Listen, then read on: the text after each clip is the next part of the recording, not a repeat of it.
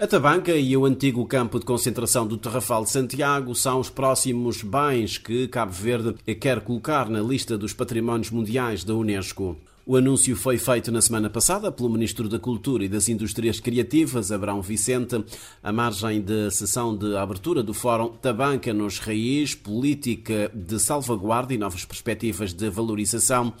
uma iniciativa enquadrada na programação do mês dos museus que este ano teve como palco o Museu da Tabanca em Xandetanque, no município de Santa Catarina. É nosso firme objetivo que a Tabanca seja o próximo género imaterial a ser candidato a património imaterial da humanidade. Já há um vasto estudo feito, portanto, neste momento nós não vamos precisar a data, mas eu posso dizer que o campo de concentração e a Tabanca são os dois géneros, os dois itens, os dois bens que Cabo Verde irá trabalhar deste, nestes próximos cinco anos para termos uma candidatura a património imaterial. Uh, com isto, uh, nós, uh, nós esperamos não só reabilitar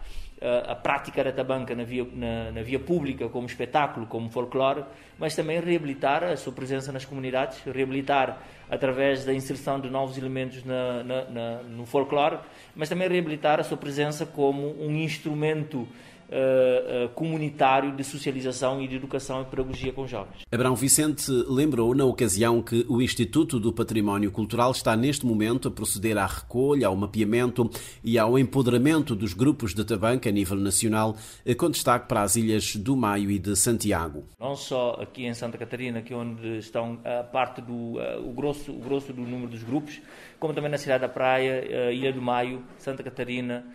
São Miguel. Eh, vamos tentar eh, eh, recuperar a idiosincrasia, aquilo que é a essência da tabanca. Basicamente, nós quando entramos em 2016 havia um, ehm, o início do renascimento da tabanca. No entanto, não havia um apoio institucionalizado financeiro, como nós institucionalizamos 250 contos, 200 contos por, por ano por cada grupo da tabanca.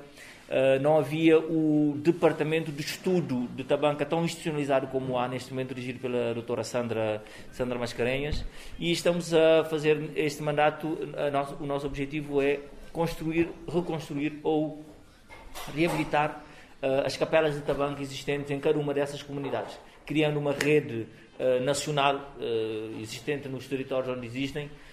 de, de, de, capelas eh, musealizadas, ou seja, eh, uma capela da Tabanca que também tem um componente museu, no sentido de criarmos de facto um roteiro de visita turística que agregue as outras valências que as, as, comunidades que as recebem têm, nomeadamente a vertente gastronómica, a vertente do artesanato. O ministro cabo-verdiano da Cultura e das Indústrias Criativas pede aos grupos de tabanca que se organizem e aproveitem todas as mais-valias das comunidades para que possam ter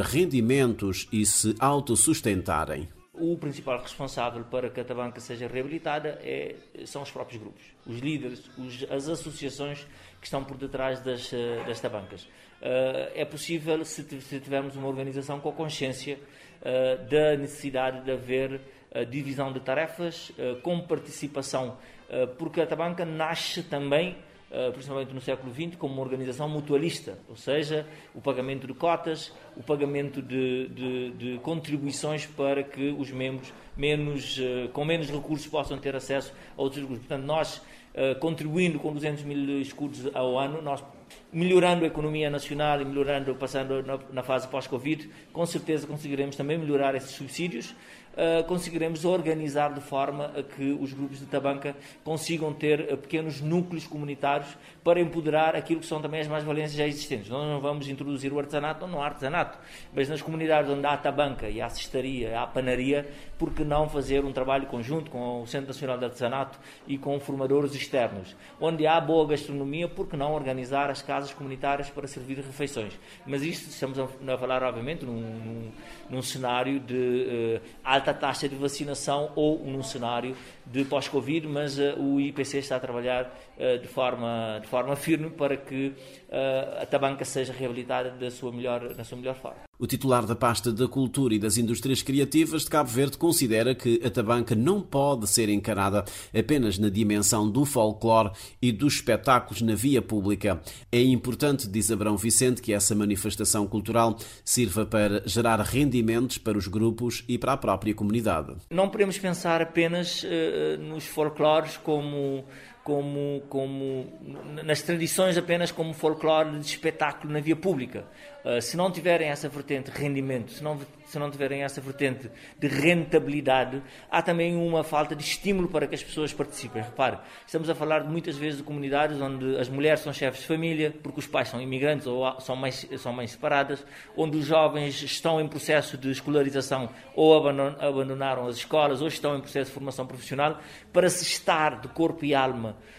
uh, num evento como Tabanca, é preciso também ter algum tipo de retribuição. Uh, e para financiar os custos da Tabanca de uma maneira profissionalizada, é preciso que uh, os turistas e quem os quer visitar também possam contribuir de alguma forma para que o espetáculo saia à rua. Portanto, ninguém vai ver um jogo de futebol gratuitamente, ninguém vai ver um espetáculo de música gratuitamente. mesmo as salas de exposição onde a visita é gratuita, há sempre quem pague. Portanto, nós temos que pensar que colocar Tabanca e colocar os nossos folclores no, no rumo da rentabilização das indústrias criativas passa, obviamente, por uma organização efetiva e por rentabilizar as suas mais-valias. No Fórum Tabanca nos Reis, Política de Salvaguarda e Novas Perspectivas de Valorização, participaram, para além do Ministro da Cultura e da Presidente da Câmara Municipal de Santa Catarina, representantes de todos os grupos de Tabanca da Ilha de Santiago. Durante o encontro foram abordados, entre outros, temas como o processo de valorização da tabanca, com foco nas intervenções de Len Cabral, e Museu da Tabanca, enquanto espaço de diálogo entre os grupos e a comunidade.